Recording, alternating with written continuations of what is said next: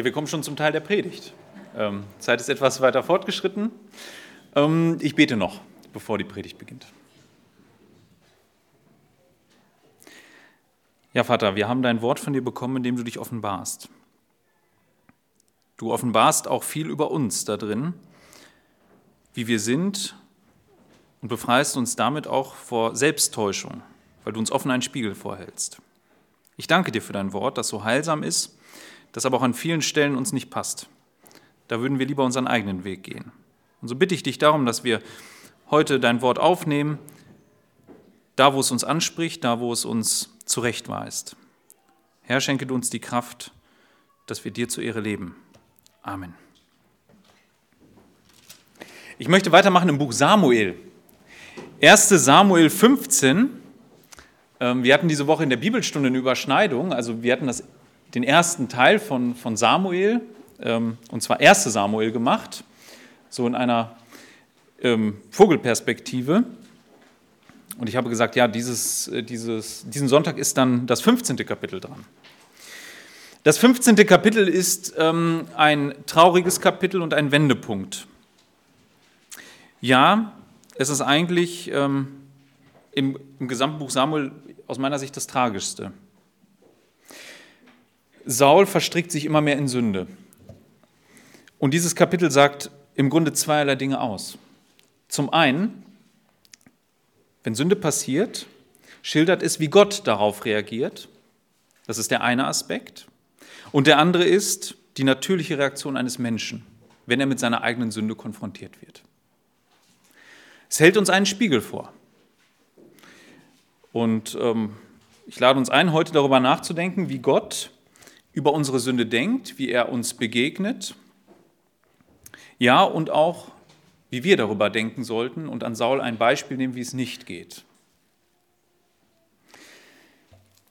Doch zuerst einmal möchte ich die ersten neun Verse lesen. Das ist gewisserweise der Rahmen, den das Kapitel steckt. Und darin steht, Kapitel 15, 1 bis 9. Und Samuel sprach zu Saul, der Herr hat mich gesandt, um dich zum König zu salben über sein Volk, über Israel. So höre nun auf die Stimme der Worte des Herrn. So spricht der Herr der Herrscher. Ich habe angesehen, was Amalek Israel getan, wie er sich ihm in den Weg gestellt hat, als es aus Ägypten heraufzog. Nun zieh hin und schlage Amalek und verbannt alles, was er hat, und verschont ihn nicht, und töte vom Mann bis zur Frau, vom Kind bis zum Säugling, vom Rind bis zum Kleinvieh, vom Kamel bis zum Esel da rief Saul das Volk auf und musterte sie in Telaim, Telaim. 200.000 Mann zu Fuß und 10.000 Männer aus Juda. Und Saul kam bis zu der Stadt der Amalekiter und legte einen Hinterhalt in das Tal. Und Saul sprach zu den, Kinit, zu den Kinitern, Geht, weicht, zieht hinab aus der Mitte der Amalekiter, damit ich dich nicht mit ihnen wegraffe. Denn du hast Güte erwiesen an allen Kindern Israel, als sie aus Ägypten heraufzogen. Und die Kiniter wichen aus der Mitte der Amalekiter. Und Saul schlug die Amalekiter von Havila an bis nach Sur hin, das vor Ägypten liegt. Und er ergriff Agag, den König der Amalekiter, lebend. Und das ganze Volk verband er mit der Schärfe des Schwertes. Und Saul und das Volk verschonten Agag und das Beste vom Klein und Rindvieh und die Tiere, vom zweiten Wurf und die Mastschafe und alles, was gut war. Und sie wollten sich, sie nicht verbannen. Alles Vieh aber, das gering und schwächlich war, das verbannten sie. Also zwischen Samuel und Saul ist erst einmal Sendepause gewesen, würden wir sagen. Nachdem Saul ähm, geopfert hatte, um im Grunde die Opfer dazu zu gebrauchen, dass das Heer nicht auseinanderläuft und er gesagt bekommen hat, dass seine Königslinie nach ihm enden wird, also er wird keinen Erben auf dem Thron haben, ist es so, dass Samuel sich komplett zurückgezogen hat. Jetzt hat Samuel aber einen konkreten Auftrag. Er geht zum, zum König hin, erinnert ihn daran, dass er der König ist und gibt ihm den Auftrag, die Amalekiter, ein Volk, ähm, die von Esau abstammen, zu vernichten. Es gab nämlich folgende Situation in der Geschichte, deshalb äh, soll das so sein. Als Israel aus Ägypten auszog, stellten sich die Amalekiter ihnen in den Weg und haben ihnen den direkten Weg ins Land versperrt. Es kam zum Kampf, zur Auseinandersetzung. Gott beschloss damals, und hat Mose das ausdrücklich aufschreiben lassen, dieses Volk zu vernichten an einem bestimmten, zu einem bestimmten Zeitpunkt, wenn ihre Schuld voll wäre. Jetzt scheint der Zeitpunkt gekommen zu sein. Umgekehrt begegnet uns hier ein Volk, die Keniter, die stammen äh, von Moses Schwiegervater ab oder sind die Verwandten ähm, und die haben ihnen Gutes erwiesen. Die sollen nicht mit weggerafft werden. Ja, Saul scheint genug Ruhe gehabt zu haben, um aus einem ziemlich kleinen Haufen wieder ein großes, schlagkräftiges Heer gemacht zu haben. Gott hat ihnen Ruhe geschenkt vor den Philistern. Und so geht die Schlacht gut zu ihren Gunsten aus. Saul richtet alles aus. Er gewinnt. Doch dann ist er nicht konsequent. Anstelle den König Agag auch zu töten, verschont er ihn. Und so fängt auch das Volk an, mit ihm das Beste der Tiere für sich zu behalten. Gottes Befehl war eindeutig, alles muss getötet werden. In diesem Wort verbannt, dass man auch sagen kann, dem Herrn Wein, bedeutet es, dass Gott einen Anspruch auf diese Dinge erhebt. Er sagt, die gehören mir, nicht euch. Es war üblich für Herrscher in der damaligen Zeit, dass sie nach einer Schlacht erst einmal alles in ihren Besitz aufnahmen und dann entschieden, was damit zu tun war. Also haben sich Leute zum Beispiel besonders ruhmreich bewiesen, haben sie einen Teil davon abbekommen. Gott sagt von vornherein, diese Schlacht wird so ausgehen, dass ich alles bekomme und alles bedeutet, ihr tötet es. Das ist mein Anspruch. Saul als König war eingesetzt worden, um das Volk in diesem Willen zu halten. Das heißt, wenn er sieht, naja, die weichen nach rechts oder nach links ab, die hören nicht auf Gott, sollte er sie maßregeln und sagen, nein, ihr müsst das da, darauf hören. Stattdessen beteiligt er sich an dieser Sache. Ich nehme es vorweg, das Volk ist an diesem Punkt noch nicht ausgerottet. Das kommt erst später in der Geschichte. Also es scheinen noch ein paar Leute denen durch die Lappen gegangen zu sein, würde man sagen. Nichtsdestotrotz hat Saul hier nicht konsequent gehandelt. Ja, er hat Gottes Wort klar gehabt, aber er hat nicht nach seinem Wort gehandelt. Ich komme nun zum ersten Teil, der Rahmen ist gesteckt. Wie wird Gott jetzt reagieren? Das sind die Verse 10 und 11. Da ging das Wort des Herrn an Samuel, indem er sprach, es reut mich, dass ich Saul zum König gemacht habe, denn er hat sich hinter mir abgewandt und hatte meine Worte nicht erfüllt. Und Samuel entbrannte und schrie zu dem Herrn die ganze Nacht. Nun, hier ist ein Begriff, den ich erklären muss. Es reut mich, sagt er. Gott sagt das an einigen Stellen in der Bibel, im Alten Testament, dass ihn etwas reut. Das erste Mal im sechsten Kapitel, 1. Mose. Es reut ihn, dass er den Menschen geschaffen hat, als er sieht, dass das Trachten des Herzens böse ist von Jugend an. Da reut es ihn. Doch was hat es damit auf sich? Was genau bedeutet es, wenn Gott sagt, es reut ihn? Äh, zumal wir später im Kapitel 29 auch noch einen interessanten Satz lesen, der das in eine Spannung bringt. Da steht nämlich, und auch lügt nicht ähm, der Beständige Israels, und er bereut nicht, denn nicht ein Mensch ist er, um zu bereuen. Das ist eine interessante Aussage, ne? er bereut und er bereut nicht. Das baut eine interessante Spannung in diesem Kapitel auf. Und es gibt Kapitel, ähm, zum Beispiel im vierten Buch Mose, da steht ausdrücklich, dass der Herr nicht bereut wie ein Mensch. Und doch bereut er. Wie ist diese Spannung zu erklären? Wie kann es sein, dass Gott auf der einen Seite etwas bereut und auf der anderen Seite nicht? Ich denke, das kann man am besten erklären anhand von zwei Gemeinsamkeiten und zwei Unterschieden. Ich möchte mit den Unterschieden beginnen zu der Art, wie wir bereuen und wie Gott bereut und dann die Gemeinsamkeiten nennen. Denn offensichtlich ist es so, dass es Dinge gibt, die wir nachvollziehen können er benutzt das Wort bereuen, also wir können nachvollziehen, was das meint. Auf der anderen Seite können wir es nicht nachvollziehen, was es meint, wenn Gott bereut.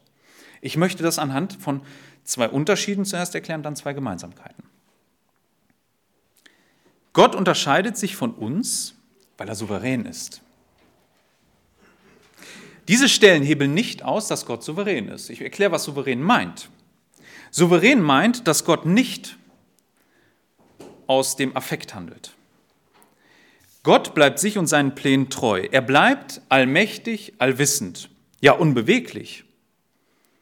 Gott ist niemand, ähm, der sich, der sich ändert, weil Leute etwas tun, was ihm nicht passt.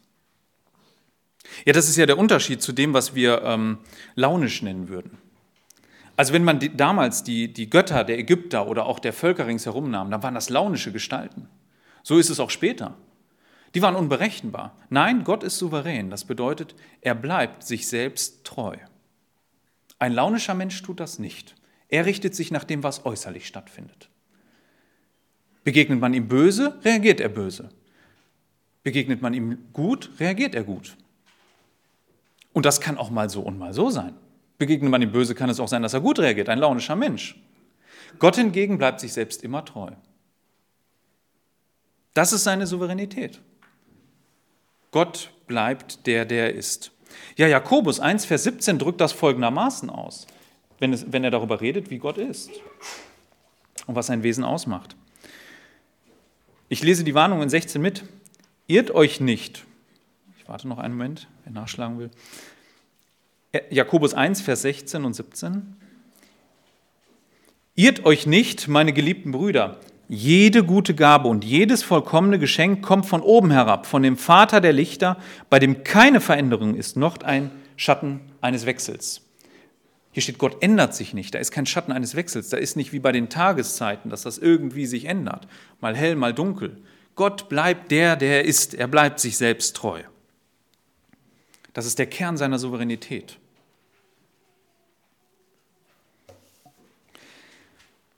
Das Zweite, Gott unterscheidet sich von uns, weil er vollkommen heilig ist. An Gottes Verhalten ist nichts falsch. Er handelt nie überhastet. Ja, ich möchte dazu das Gespräch mit Mose, das, äh, wer es nachlesen will, in Kapitel 32, ich möchte vor allen Dingen Vers 14 nehmen. Im Gespräch mit Mose, als das Volk unten am Berg Sinai ein goldenes Kalb errichtet, sagt Gott Folgendes. Er, oder er, er sagt zu Mose, ich werde dieses Volk vernichten wegen dieser Sünde. Und dann erinnert Mose daran, was Gott versprochen hat. Und dann steht dieser Satz, da reute den Herrn das Unheil, das er seinem Volk anzutun gedrohte. Gottes Volk hat das Gericht in der Situation verdient.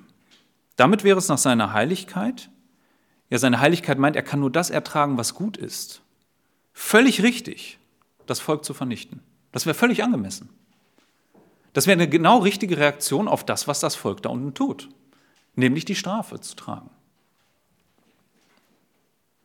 Mose setzt aber auf etwas anderes. Genau auf das Erste, Gottes Beständigkeit, Gottes Souveränität. Er erinnert ihn daran, dass er, ja, dass er Abraham, Isaac und Jakob etwas versprochen hat. Nicht, dass Gott das entfallen wäre.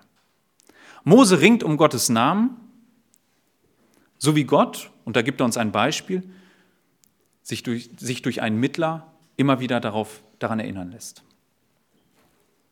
Also Gottes Heiligkeit treibt ihn immer wieder dazu, das Böse sofort zu bestrafen, auf der einen Seite. Das wäre völlig verdient und richtig. Aber in ihm ist auch seine Beständigkeit, die sagt, nein, ich tue es nicht. Ich werde es nicht tun. Am Ende wird abgerechnet. Am Ende. Ja, er würde sonst ständig ähm, Strafe über uns auskippen. Ständig müsste das sein. Und so sind diese beiden Eigenschaften, die in Gott sind, die für uns nicht nachvollziehbar sind in dieser Gänze, sind da. Und beide voll und ganz. Seine Heiligkeit, die Strafe fordert, aber seine Souveränität, die sagt, nein, ich bleibe bei dem, was ich gesagt habe. Und ich verändere mich nicht. Ja, Gottes Reue beinhaltet keine Veränderung seiner Pläne oder Anpassung. Nein, es ist auch kein Zeichen von falschem Handel. Es wäre jederzeit richtig, das zu tun. Jederzeit wäre es richtig, Strafe zu üben. Es ist das Ergebnis, dass eben diese beiden Eigenschaften in ihm sind. Was meint es denn nun, wenn Gott gereut? Es gibt Gemeinsamkeiten zu dem, wie wir bereuen, beziehungsweise was wir dabei empfinden. Erst einmal ist Gott ein lebendiges Wesen und kein teilnahmsloses Prinzip. Das ist das Erste, Gott ist kein Prinzip, das irgendwie diese Welt begleitet und sagt, ich habe damit nichts zu tun. Nein, in Gott regt es sich, wenn Menschen handeln. Gott reagiert mit Freude, berichtet die Bibel. Er reagiert aber auch mit Zorn. Er reagiert ähm, in den verschiedensten Facetten. Er zeigt eine Reaktion. Er ist nicht gleichgültig daneben. Ja, Gott in seiner Dreieinheit reagiert auf das, was wir tun. Er gibt uns immer wieder Einblicke in diesen Texten darin, wie er reagiert. Er benutzt die Sprache, die wir nachvollziehen können. Er zeigt, so reagiere ich, ich reagiere darauf. Ja, Gott ist nicht ein Prinzip, das keine Gefühle kennt. Wenn seine Wesen gegen seinen Willen handeln, und dazu komme ich gleich, er weiß das im Voraus, dann lässt es ihn dennoch nicht kalt. Jona muss diese Erfahrung machen. Im Buch Jona, im letzten Kapitel, Kapitel 4 wird uns geschildert, was Jona, was Jona erlebt. Und zwar ist folgende, äh, folgende Begebenheit. Jona selbst sollte der Stadt Ninive Gericht verkünden. Und er ahnte schon, dass die eventuell Buße tun könnten und Gott dann sie nicht vernichtet. Deshalb lief er weg. Jetzt hat er denen das gesagt. Er hat ihn verkündet und tatsächlich, die taten Buße. Jonas darüber wütend. Er duldet das nicht. Gott lässt so eine Rizinusstaude wachsen. Jona sitzt da drunter, sitzt im Schatten und dann geht diese Staude ein. Und Jonas darüber zornig. Und dann kommt es zu einem Gespräch. Und das ist der Abschluss des, des Kapitels, das ist ähm, Kapitel 4, 9 bis 11. Da sagte Gott zu Jona, ist es wohl recht von dir, wegen dieser Rizinusstaude so zornig zu sein? Er antwortete, ja, mit Recht bin ich erzürnt bis zum Sterben. Der Herr aber entgegnete, dir tut der Rizinus leid, um den du dich doch nicht gemüht und den du nicht großgezogen hast, der in einer Nacht entstanden und in einer Nacht vergangen ist. Und mir sollte die große Stadt Ninive nicht leid tun, in der mehr als 120.000 Menschen leben, die zwischen rechts und links noch nicht unterscheiden, zu unterscheiden wissen, dass auch eine Menge Tiere Also wenn Gott uns Einblick gibt, wie hier, in sein Innerstes, dann sagt er damit, das ist zwar für mich von meiner Macht her ein leichtes, ein wie Sau loszuwerden oder ein Volk oder eine Stadt wie Ninive loszuwerden. Aber es ist nicht etwas, was, was, mich, was mich dann erfreut in dem Moment. Ja, er sieht die Sünde dieser Menschen und er hat Mitleid mit ihnen. Gott gibt uns zu verstehen, dass er traurig ist über die Sünde, über das Wesen des Menschen, das, was hier passiert.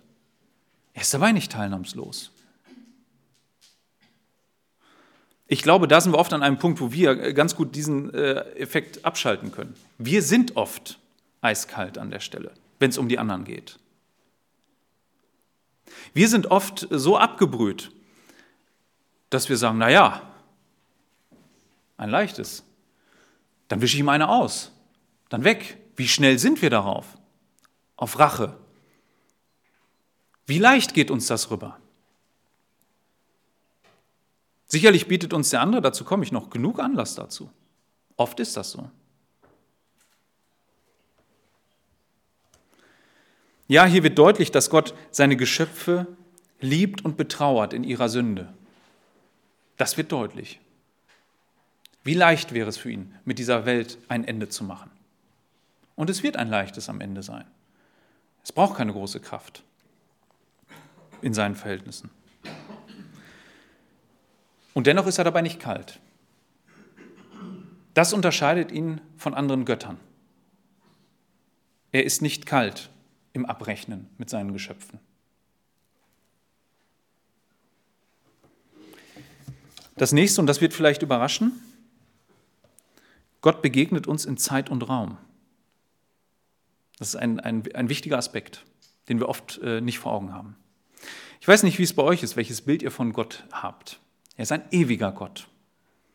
Ja, Gott besteht von Ewigkeit zu Ewigkeit, heißt es. Aber, das gehört auch zu dem, was die Bibel offenbart, sie berichtet, dass der Gott, der ohne Anfang und Ende ist, in unsere Zeit kommt und in dieser Zeit handelt. Ich mache das an der Schöpfung deutlich. Am ersten Tag schuf Gott etwas, am zweiten Tag etwas anderes, am dritten Tag und so weiter und am siebten Tag ruhte er. Was heißt das? Manche haben das Bild von Gott, dass er in diesem Moment sowohl in der Antike ist, als auch im Mittelalter, als auch in der Gegenwart, als auch schon in der Zukunft. Und überall ist er präsent. Das widerspricht dem, denn Gott kann nicht ruhen und schaffen in einem Moment. Gott ist in der Zeit und begegnet uns dort. In Christus wird das am deutlichsten. Christus war von Ewigkeit her beim Vater, kam in diese Welt, es gab einen Punkt, da hat er den Vater verlassen, kam in unsere Zeit, lebte, starb, fuhr wieder hoch zum Himmel, sandte seinen Geist und all das in Zeit und Raum. Da fand etwas statt bei Gott. Da war etwas wie nicht vorher. Da gab es eine Trennung zum Beispiel vom Sohn. Ja, Gott begibt sich in unsere Zeit, wobei er, das möchte ich sagen, aus Jakobus, äh, aus 2. Petrus 3, Vers 8 ein anderes Zeitempfinden hat. Denn da heißt es, bei ihm sind tausend Jahre wie ein Tag und umgekehrt. Nee, dass ein Tag beim Herrn wie tausend Jahre ist und tausend Jahre wie ein Tag in der Reihenfolge. Er hat ein anderes Zeitempfinden. Warum sage ich das? Weil Gott zwar weiß und in seinem Vorsatz beschlossen hat, wie diese Welt verläuft, aber wenn er diesen Situationen begegnet, reagiert er darauf. Obwohl er weiß, wie wir uns morgen verhalten und übermorgen und all diese Dinge und das für ihn absolut berechenbar ist und völlig klar ist und er in diese Dinge eingreift und sie lenkt, im Hier und Jetzt, ist es nicht so, dass er nicht etwas empfindet, wenn es eintritt. Ich möchte das an einem Beispiel deutlich machen. Meine Kinder, so unberechenbar sie manchmal sind, sind doch berechenbar für mich als Vater. An manchen Stellen sind sie das. Wenn eine Situation, die ich kommen sehe, eintritt, lässt mich das nicht kalt, ob es eine schöne ist oder eine schlechte. Ich habe es doch gewusst eigentlich. So ist es doch auch bei uns Erwachsenen. Wir wissen doch, wann unser Geburtstag vor der Tür steht. Ist er aber da, ist die Freude groß. In dem Moment. Wir wissen doch, wenn wir nach Hause kommen und eine Klassenarbeit verhauen haben. Wenn die Note erst einmal auf dem Papier ist und wir sie dann schwarz auf weiß haben, ist die Trauer trotzdem da, obwohl wir wussten, dass es nicht gut ausgeht. Gott reagiert nicht anders in Zeit und Raum. Er erlebt diese Dinge, die er vorher geplant hat. Und er lenkt sie souverän und steuert sie auf das Gute hinaus, in seiner Allmacht. Da ist nichts, was ihn überrascht, was kommt, wo er sagt, das habe ich aber nicht kommen sehen. Das meine ich nicht. Aber wenn es eintritt, ich hoffe, ihr versteht, dann löst das eine Regung aus in ihm.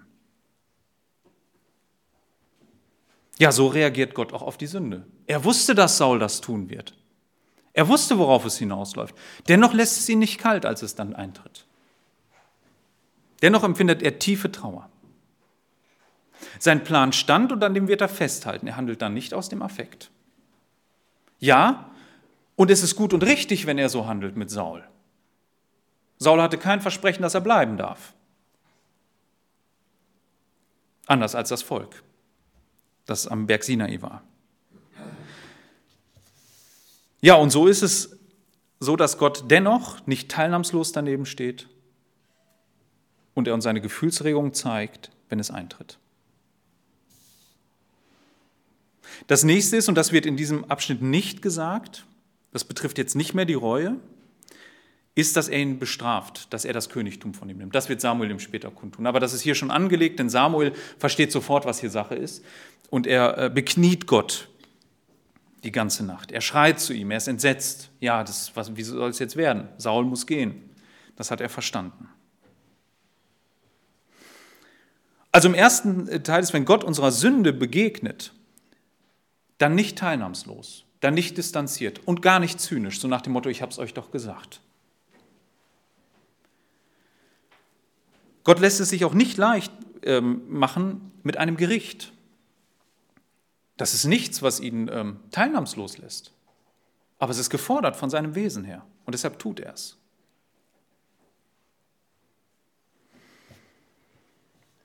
Ja, und er begegnet mit Strafe. Das gehört auch dazu. Wenn Gott unserer Sünde begegnet, dann mit angemessener Strafe. Jetzt möchte ich den Blick auf ähm, Saul wenden, wie er denn reagiert. Und er ist ein Typus von einem Menschen, der im Grunde ja nur den äußerlichen Schein immer wahrt. Also der vielleicht von, von ähm, religiösen Dingen eine Ahnung hat, aber die ihn nicht sonderlich betreffen. Sie berühren ihn nicht. Es ist ihm eigentlich ziemlich egal. Er hat gelernt, die Mittel, die Gott gibt, für seine Zwecke zu verwenden. Und deshalb möchte ich ähm, den Abschnitt so unterteilen. Ich möchte die ersten, äh, die Verse 12 bis 15 erst einmal lesen. Es sind im Grunde drei Stufen, die hier durchlaufen werden, wie ein Mensch mit Sünde umgeht. Und die erste Stufe, die lesen wir jetzt. Er weist nämlich die Schuld von sich. Und am Morgen machte Samuel sich früh auf, Saul entgegen. Und es wurde Samuel berichtet und gesagt, Saul ist nach Karmel gekommen und siehe, er hat sich ein Denkmal errichtet und er hat sich gewandt und ist weitergegangen und nach Gilgal hinabgezogen. Und Samuel kam zu Saul und Saul sprach zu ihm, gesegnet seist du von dem Herrn, ich habe das Wort des Herrn erfüllt. Und Samuel sprach, was ist denn das für ein Blöken von Kleinvieh in meinen Ohren und ein Brüllen von Rindern, dass ich es höre? Und Saul sprach, sie haben sie von den Amalekitern gebracht, weil das Volk das Beste vom Klein- und Rindvieh verschont hat, um dem Herrn, deinem Gott, zu opfern. Über das Übrige haben wir aber das Übrige haben wir verbannt.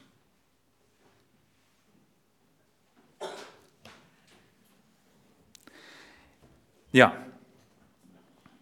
das Erste, was wir feststellen können, ist, Saul hat einen ziemlichen Frieden mit seiner Sünde. Er scheint sich ja gar keiner Schuld bewusst. Was veranstaltet der? Er weiß ja, sein Königtum wird keinen Bestand haben. Also über ihn hinaus wird es keinen, Thron, keinen auf dem Thron geben aus seiner Linie. Aber er macht Folgendes. Er setzt sich ein Denkmal und dann macht er so einen Triumphzug, kann man sagen, nach Gilgal. Gilgal ist der Ort, wo er eigentlich das Urteil bekommen hat, deine Linie soll keinen Bestand haben. Also scheinbar deutet er jetzt diesen Sieg so, alles im Reinen, Gott ist mit mir, mein Königtum, das sieht ganz gut aus. Ein Denkmal, ein Zug dorthin. Es ist nicht seine Heimat, der wohnt woanders. Gibea. Und da zieht er jetzt durch. Also das war ganz typisch, ne? so ein Herrscher, wenn der einen, guten, großen Sieg hatte, dann hatte der so seine Triumphzüge, die er dann durchlaufen hat. Ne? Durch die Städte, die ihm schon gehörten, zog er dann durch und hat im Grunde dann die Trophäen präsentiert. Vielleicht auch der Grund, weshalb er diesen Agag noch mit, mitschleppt. Ne? So nach dem Motto hier, die, den anderen Herrscher. Das war üblich. Man hat die anderen Herrscher vorgeführt. Und der Saul hat dann ziemlichen Frieden mit seiner Schuld. Der ist sich da nicht bewusst. Und selbst als Samuel kommt, geht ihm überhaupt nicht das Licht auf. Da ruft er ihm noch entgegen, ähm, Gesegnet seist du von dem Herrn, ich habe das Wort des Herrn erfüllt. So, ist alles gut. Alles wieder in Ordnung.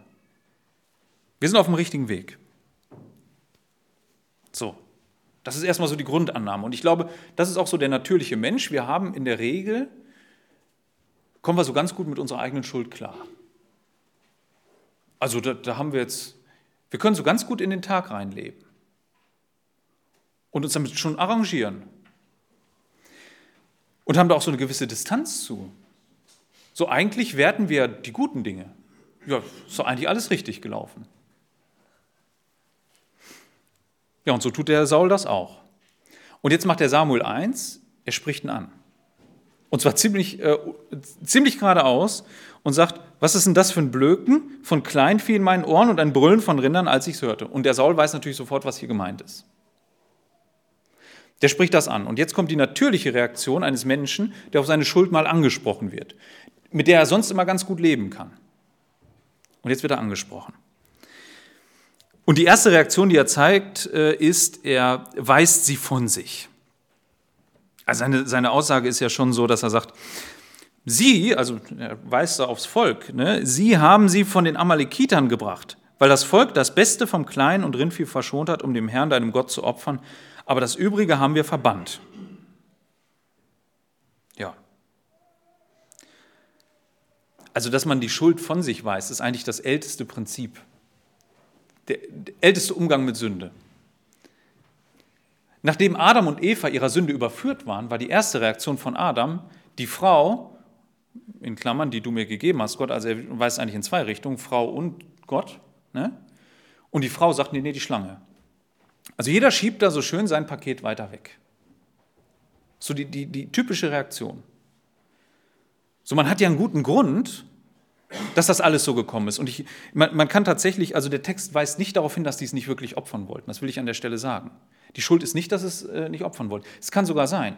Dahinter kann sich auch ein egoistisches Motiv sogar verbergen. Denn an so einem großen Dankopfer, das war ein Festschmaus. Und da muss man sich vorstellen, ja, dann macht man das alles schön für Gott und so. Wäre besser als die, wäre schade um die Viecher, ne? Die da einfach irgendwo verrotten zu lassen auf dem Acker. Nein, die opfern mal schön alle Gott und dann haben wir ein großes Fest. Das klingt ja auch vielleicht fromm. Ja, und so, so, so haben die es scheinbar auch argumentiert und, und der Saul ist darauf eingegangen.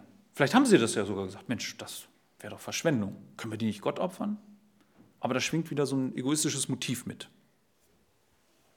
Ja, es ist immer leicht, beim, auf, auf den anderen zu zeigen. Ich nehme mal ein Beispiel. Es ist ja, man, man kann sich ja oft wir finden ja ziemlich gute Gründe darum, warum wir uns einem Menschen gegenüber lieblos verhalten. Der ist ja auch lieblos, ne? Oder der hat ja das gemacht. Oder jenes. Ja, oder ähm, man findet ja immer auch einen Grund, warum man so handeln musste. Vielleicht waren es die äußeren Umstände, ne? Also ich bin, mir, ich bin der Überzeugung, dass, dass selbst wenn einer sich schuldig bekennt vor Gericht, die meisten Übeltäter, ist jetzt eine These, kann ich nicht belegen, aber dass die meisten doch einen guten Grund nennen können, dass es doch gar nicht, dass es gar nicht anders ging. Ne? Und spätestens seit, jetzt kommen die Pädagogen, seit, seit Freud wissen wir doch eh, dass alle Schuld, die wir so begehen, unsere Eltern ja in uns reingelegt haben. Das wird ja so erzählt. Ne? Und wahrscheinlich haben die Eltern das dann wieder von ihren Eltern und so weiter. Also man kann das dann über Generationen wegschieben und sagen, das konnte ich ja gar nicht anders. Und so macht man das ja auch. Also alles, was so auf uns einprasselt, sind ja immer gute Ausreden, so, so schlecht zu handeln. Da, da kriegen wir massig Vorlagen für. Massig. Egal, wo wir uns umgucken. Da ist das menschliche Herz so erfinderisch, also wirklich, gute Ausreden zu liefern. Ja, Gott durchschaut die nur. Also die mögen jetzt für uns gut klingen, aber der Samuel, der durchschaut das. Das ist ein Mann Gottes. Der weiß, dahinter verbirgt sich jetzt mehr. Darum geht er weiter in dem Gespräch. Jetzt kommt, jetzt kommt der nächste Abschnitt, der zweite. Der ist von 16 bis 23. Wobei ich erstmal nur bis 21 lese. Da sprach Samuel zu Saul, halt, dass ich dir kundtue, was der Herr diese Nacht zu mir geredet hat. Und er sprach zu ihm, rede. Und Samuel sprach, wusstest du nicht, als du klein in deinen Augen warst, das Haupt der Stämme Israels? Wurdest du nicht. Und der Herr salbte dich zum König über Israel. Und der Herr hat dich auf den Weg gesandt und gesagt, zieh hin und verbanne die Sünder, die Amalekiter und kämpfe gegen sie, bis du sie vernichtest. Warum hast du denn der Stimme des Herrn nicht gehorcht und bist über die Beute hergefallen und hast getan, was Böses in den Augen des Herrn? Und Saul sprach zu Samuel, ich habe der Stimme des Herrn gehorcht und bin auf dem Weg weggezogen, den der Herr mich gesandt hat. Und ich habe Agag, den König der Amalekiter, hergebracht, und die Amalekiter habe ich verbannt.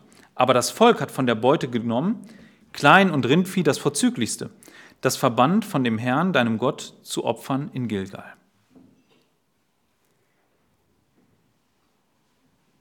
Ja, hier erfahren wir im Grunde, was, äh, Saul, äh, was Samuel empfangen hat von Gott, nämlich, dass es, ähm, ja, darauf wird es hinauslaufen, dass es mit ihm zu Ende ist als König. Das wird das Ende des Abschnitts sein.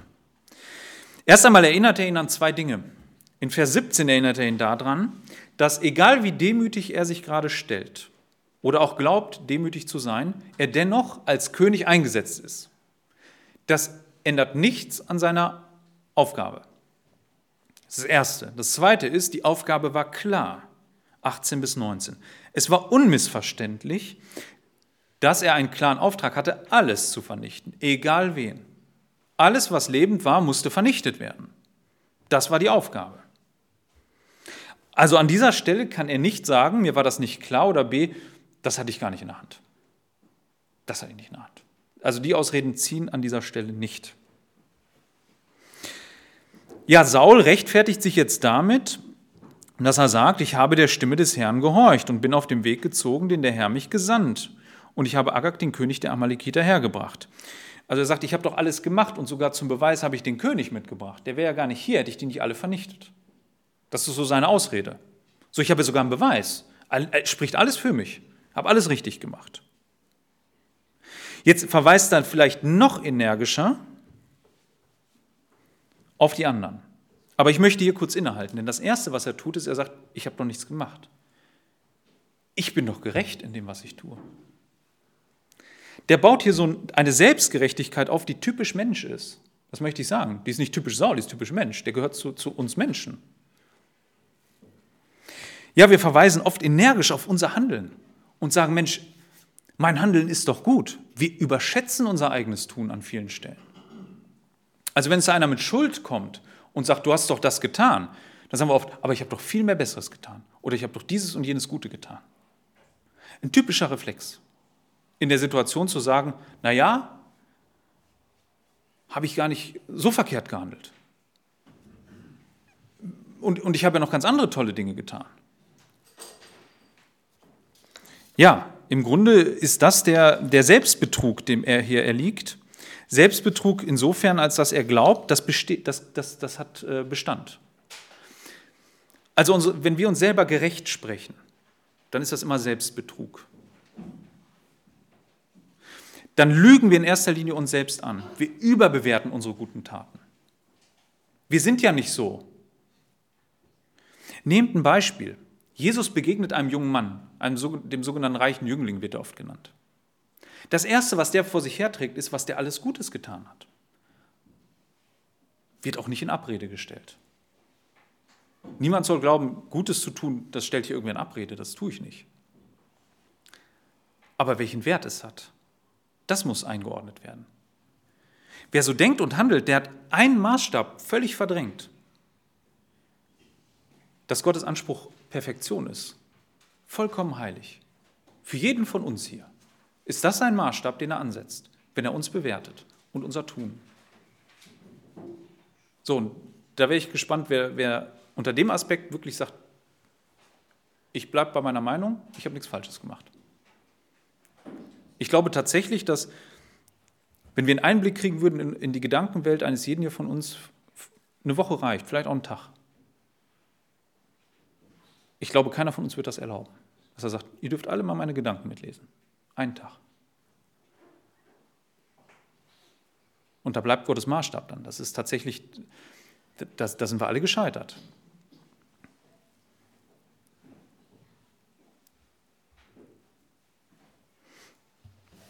Ja, er verweist dann noch auf, auf, die, auf die guten Gründe im Volk, das tut er dann im Nachgang. Also er baut eine doppelte Argumentation auf und die erste hatten wir schon. Ne? Er verweist auf die anderen, nur dass es ja gut war und er selber war auch gut. Alles ist gut. Wir sind alle gerecht, wir haben es alle richtig gemacht. Samuel konfrontiert ihn jetzt und zeigt ihm einen Ausweg. Und zwar ist der Ausweg, obwohl dieses Wort nicht vorkommt, der Glaube. Und da möchte ich drei Dinge nennen, die er jetzt in, seinen, in den folgenden Versen macht. Zuerst 22, den ersten Teil von 22. Und Samuel sprach, hat der Herr gefallen an Brandopfern und Schlachtopfern, wie daran, dass man der Stimme des Herrn gehorcht. Ja, Gott gehorchen wäre hier dran gewesen. Das ginge aber nur im Glauben. Im Glauben daran, dass Gottes Wort mehr wiegt als das eigene als das Wort des Volkes. Saul hat dem Volk, das er vor Augen hatte, mit all seinen Wünschen, mehr Gewicht geschenkt als Gott, den er nicht vor Augen hatte. Tatsächlich ist das ähm, das große Dilemma, in dem wir oft stehen. Ne? Wir haben Menschen oft vor Augen, die uns etwas sagen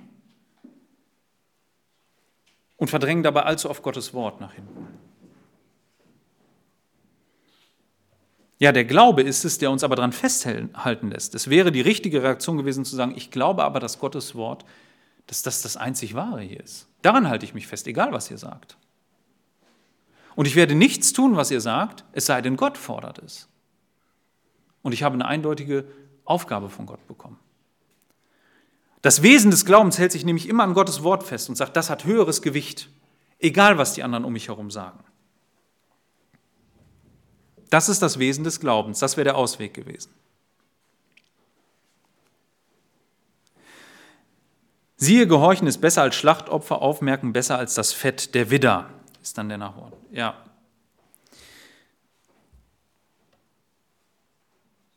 Hier wird deutlich, dass es zum rettenden Glauben gehört, dass man die Gewichtung richtig macht. Gott hat nichts gegen Opfer gesagt im Alten Testament. Es war ein allgemeines Prinzip, dass man opfern sollte, ganz klar. Aber was Saul hier tut, ist, er wertet Gottes Wort ab, das er direkt in der Situation hat, nämlich, dass er die Amalekiter schlagen soll. Das wertet er ab und sagt, es gibt ja noch ein anderes Wort, das in dieser Situation eigentlich gar nicht angewendet werden dürfte. Und das klingt ja sogar fromm. Und Samuel konfrontiert ihn und sagt, Moment mal, du kannst diese Dinge nicht gegeneinander ausspielen. Du kannst nicht das eine, was, die, was ein allgemeines Prinzip ist, in dieser Situation anwenden, wo du ein klares Wort Gottes hattest.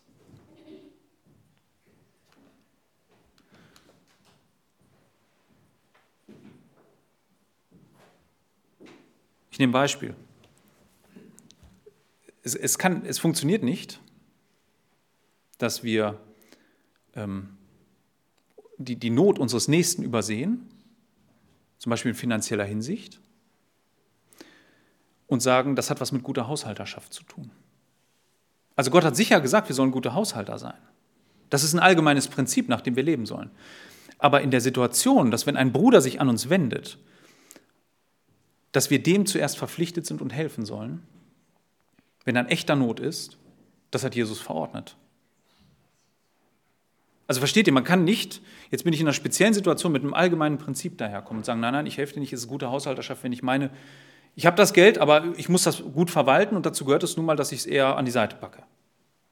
Ne? Das, ist, das ist ein völlig falscher Vorwand. Das kann man so nicht machen. Ja, vielleicht äh, denkt ihr selber nach, wo, wo habe ich solche Prinzipien, ne, die, die ich gerne an die Seite schiebe, weil die mir jetzt nicht passen. Ich weiß, es wäre dran in dieser Situation ja, und schiebe da was anderes Frommes äh, vor. Also, was vielleicht so oft äh, begegnet in, in, Gemeinden, ist, dass man sich, äh, dass, dass man dem anderen, das passiert ja ganz oft zwischen Gemeinden, dass man anstelle sich zu lieben, was das Prinzip wäre, untereinander, auch mit anderen Geschwistern, die nicht hier sind, dass man Gründe findet, die fromm klingen, um denen nicht so zu begegnen, vielleicht sogar böse über die zu reden. Ne? Da findet man dann oft Gründe. Ja, die, die, die lehren so und so und die denken so und so. Wir sollen unterscheiden, das ist gar nicht die Frage. Aber in der täglichen Begegnung ist das Prinzip der Liebe unter Christen da. Das muss da sein, in der täglichen Begegnung. So, und er macht das, er, er vertauscht diese Prinzipien, ne? der nimmt so ein allgemeines und setzt das jetzt in diese Situation ein, völlig willkürlich. Kommt ihm gelegen. Und damit konfrontiert er ihn und stellt ihm da das offen entgegen, dass das so nicht die Relation ist. Also rettender Glaube, der, der priorisiert das richtig. So, und jetzt macht er was, 23. Denn wie Sünde der Wahrsagerei ist Widerspenstigkeit und der Eigenwille.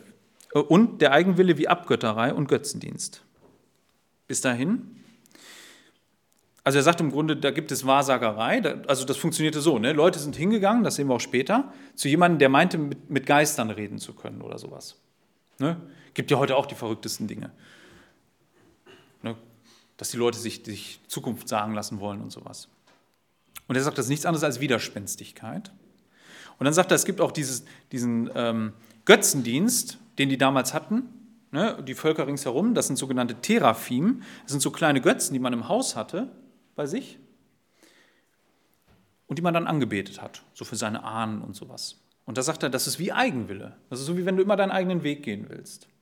So, und wie kommt Samuel jetzt zu dieser Gleichsetzung? Das eine ist, er sagt, Wahrsagerei und Widerspenstigkeit sind nichts anderes als, du willst Gottes Wort gar nicht hören, du, lernst, du lehnst es ab. Und das andere ist, statt Gott setzt du dich selbst ein. In beiden Fällen die er schildert, ist es so, dass es gar keinen Unterschied macht. Gott regiert ja eh nicht. Ob ich nun sage, ich regiere anderen Göttern hinterher oder ob ich sage, ich mache meinen eigenen Willen, ist egal vor Gott. Klingt jetzt komisch. Aber Gott beansprucht den ersten Platz und in beiden Fällen hat er den nicht. Ob ich nun sage, ich sage selbst, wo es lang geht, oder ob ich sage, ein anderer Gott sagt mir, wo es lang geht. In beiden Fällen ist Gott nicht an erster Stelle. Es widerspricht dem Gebot, dass man Gott lieben soll von ganzem Herzen. Ja, und dann kommt das Urteil. Weil du das Wort des Herrn verworfen hast, so hat er dich verworfen, dass du nicht mehr König sein sollst. Und Saul sprach zu Samuel, ich habe gesündigt, dass ich den Befehl des Herrn und deine Worte übertreten habe. Denn ich habe das Volk gefürchtet und auf seine Stimme gehört. Und nun vergib doch meine Sünde und kehre mit mir um, dass ich vor dem Herrn anbete. Aber Samuel sprach zu Saul, ich kehre nicht mit dir um, denn du hast das Wort des Herrn verworfen. Und der Herr hat dich verworfen, dass du nicht mehr König über Israel sein sollst. Und als Samuel sich wandte zu gehen, da ergriff er den Zipfel seines Oberkleides und dieser riss ab. Da sprach Samuel zu ihm, der Herr hat heute das Königtum Israels von dir abgerissen und es deinem Nächsten gegeben, der besser ist als du. Und auch lügt nicht der, äh, die Beständigkeit Israels. Und er bereut nicht, denn nicht ein Mensch ist er, um zu bereuen. Und er sprach, ich habe gesündigt, nun ehre mich doch vor den Ältesten meines Volkes und vor Israel und kehre mit mir um, dass ich vor dem Herrn meinen Gott anbete. Und Samuel kehrte um, Saul nach und Saul betete an vor dem Herrn.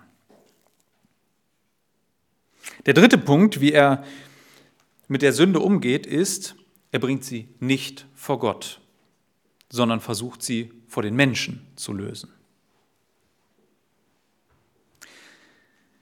Ja, jetzt wird er endgültig mit Gottes Gericht konfrontiert und seine Reaktion ist, oh okay, ich habe es verstanden, ähm, schnell Buße.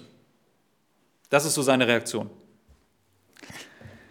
Und es ist nur ein Lippenbekenntnis. Letzten Endes äh, versteht er nicht, dass er zuallererst gegen Gott gesündigt hat. Nein, er sucht sogar Samuel äh, darum an, dass er sagt, naja, äh, kehre, ähm, also vergib mir, mach du das. Und später sagt er, ähm, nun ehre mich doch vor den Ältesten meines Volkes in 30. Also ihm geht es einzig und allein darum, dass jetzt äußerlich sein Name wiederhergestellt wird. Und das ist ein typischer Reflex, wenn wir mit Sünde konfrontiert sind. Es geht darum, äußerlich wieder alles glatt zu bügeln. Äußerlich. Zu sagen, alles in Ordnung. Ganz typischer Reflex. Das lässt Gott aber mit sich nicht machen. Also, und der Samuel, der durchschaut das. Das wird später deutlich. Er trauert zwar, aber es wird deutlich. Gott hebt das an der Stelle auch nicht auf. Gott durchschaut das und lässt ihn jetzt weitermachen. Dieser Mann ist an der Stelle nicht mehr belehrbar. Das ist der letzte Reflex, dass man sagt, Sünde regel ich nur äußerlich. Keine Herzensänderung. Ja, solchen Leuten, das muss man sagen, und ich hoffe inständig, dass keiner hier sitzt, weil das ist das, was, was dann am Ende ein Heuchler ausmacht. Dem geht es nur darum, dass er äußerlich Anerkennung findet. Und da ist sogar die Buße ein Mittel für ihn, dass er äußerlich Anerkennung findet. Ne?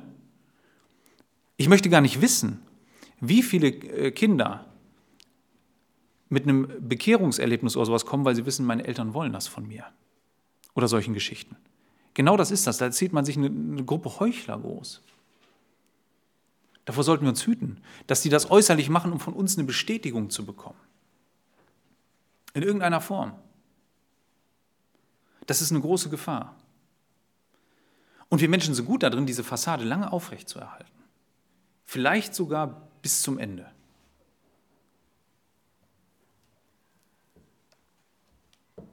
Ja. Ihm geht es nur darum, äußerlich in seinem Amt unangefochten zu bleiben, König zu bleiben, dass die Ältesten nun sehen, ach, es ist alles wiederhergestellt, Ehre ist da. Und das ist letzten Endes das Ziel. Ja, so einer ringt nur darum, dass die Leute groß von ihm denken. Schließlich hat er sich ja einen Namen aufgebaut. Ihm geht es nicht darum, mit Gott ins Reine zu kommen. Und da muss man sagen, da müssen wir uns selber prüfen. Das ist ja auch oft, also da, sind, da mischen sich ja auch unsere Motive. Wir wollen natürlich, dass die Leute gut von uns denken. Und es gibt auch einen Anspruch, dass sie über uns Christen an vielen Stellen gut denken sollen. Aber da müssen wir unterscheiden. Wo tue ich das nur, damit die Leute von mir groß reden oder wo tun sie es, damit sie von meinem Gott groß reden? Jesus trifft am Anfang der Bergpredigt diese Unterscheidung, dass die Leute unsere guten Taten sehen und den Vater im Himmel preisen, sagt er dafür. Matthäus 5. Ja, David wird anders auf Sünde reagieren später. Er wird rufen, ich habe gegen den Herrn gesündigt.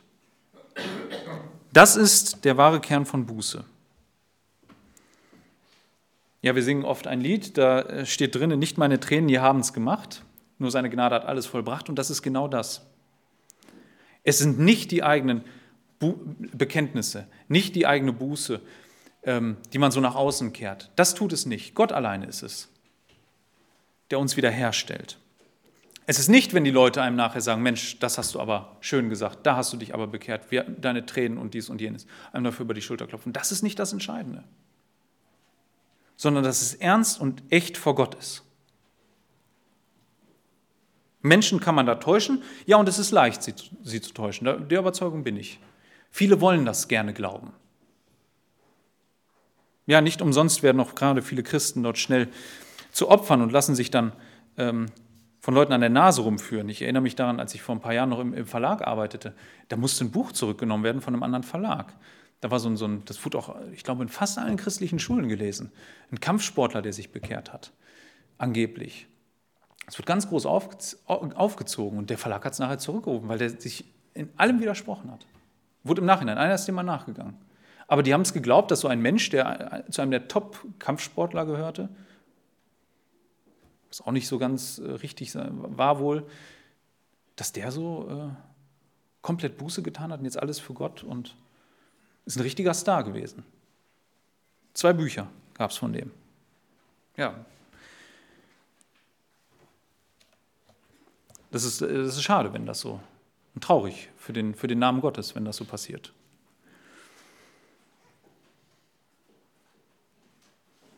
Ja, Samuel geht jetzt mit ihm mit, aber Samuel hat was anderes vor. Es geht ihm nicht darum, er, er weiß, für Saul ist vorbei. Er bringt zu Ende, was Saul nicht konnte. 32 bis 35, ich lese den Rest. Und Samuel sprach, bring Agag, den König der Amalekiter, zu mir her. Und Agag ging, kam lustig zu ihm und Agag sprach, gewiss, die Bitterkeit des Todes ist gewichen. Aber Samuel sprach, wie dein Schwert Frauen kinderlos gemacht hat, so sei kinderlos unter, unter den Frauen deine Mutter. Und Samuel hieb Agag in Stücke vor dem Herrn in Gilgal. Und Samuel ging nach Rama und Saul zog in sein Haus hinauf nach Gibea Saul.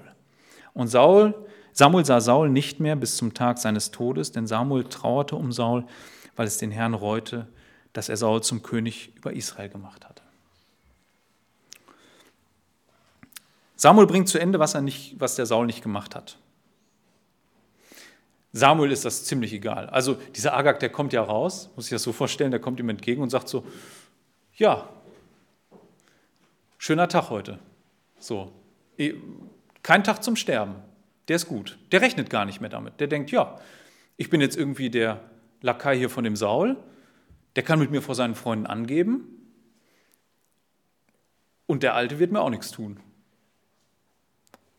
Und der Samuel macht eins, der äh, haut ihn in Stücke mit dem Urteil, dass so, so hart und, und ungerecht er andere niedergeschlachtet hat, jetzt er umkommt. Im Grunde sagt er, die, äh, sinngemäß, die, die erste unter den Kinderlosen sei ab jetzt seine Mutter. Das sei die erste. Das ist so der, der Sinn, den er ihm da entgegenwirft. Und damit haut er ihn klein. Samuel lässt das aber nicht los. Samuel wird nie wieder den Kontakt zu Saul suchen. Saul zu Samuel schon. Die werden sich noch begegnen, aber Saul kommt. Samuel wird keinen Schritt mehr auf Saul zugehen. Das wird er nicht mehr tun. Er ist da völlig ähm, desillusioniert, er ist traurig. Ja, da ist keine Hoffnung mehr für ihn, dass äh, er den Saul noch irgendwie auf, die andere, auf eine neue Spur kriegt. Ja, zum Abschluss. Ich möchte es positiv formulieren, wie wir mit unserer Schuld umgehen. Ich habe eben das Negativ immer gesagt. Weisen wir unsere Schuld nicht ab. Ähm, rechtfertigen wir uns nicht für Dinge, die falsch sind. Das sollten wir nicht tun. Und bringen wir unsere Sünde vor Gott, nicht vor Menschen in erster Linie, ins Reine. Der beste Rat ist der, den Spurgeon einmal gab, äh, als jemand sagte, ja, der sich bekehrt hatte, äh, geh nach Hause auf deine Knie und bitte Gott um Vergebung, nicht mich. Ähm, das ist der beste Rat, den man einem geben kann. Dass man das zwischen Gott und sich macht.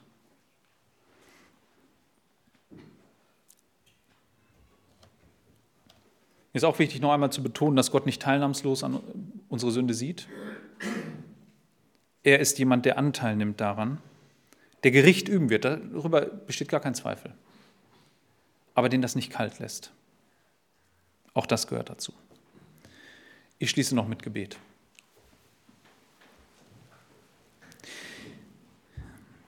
Ja, Vater, ich danke dir für diesen, für diesen Text. Ja, auch wenn du selber darin offenbarst, dass es äh, eine Situation war, in der du keine Freude an Saul hattest. Im Gegenteil. Herr, du wusstest, dass das so kommt und dennoch lässt es dich nicht kalt. Und so bitte ich dich auch darum, dass wir verstehen, ähm, dein Wesen besser verstehen. Du bist nicht gleichgültig unserer Schuld gegenüber. Nein, du bist konsequent, so konsequent wie keiner von uns gegen vorgegangen, indem du am Kreuz deinen Sohn für uns gegeben hast. Dafür danke ich dir. Ich bitte dich darum, dass wir mit unserer Schuld so umgehen, wie du es willst. Dass wir sie vor dir bekennen und nur auf dich setzen und auf dich hoffen. Dir sei alle Ehre. Amen.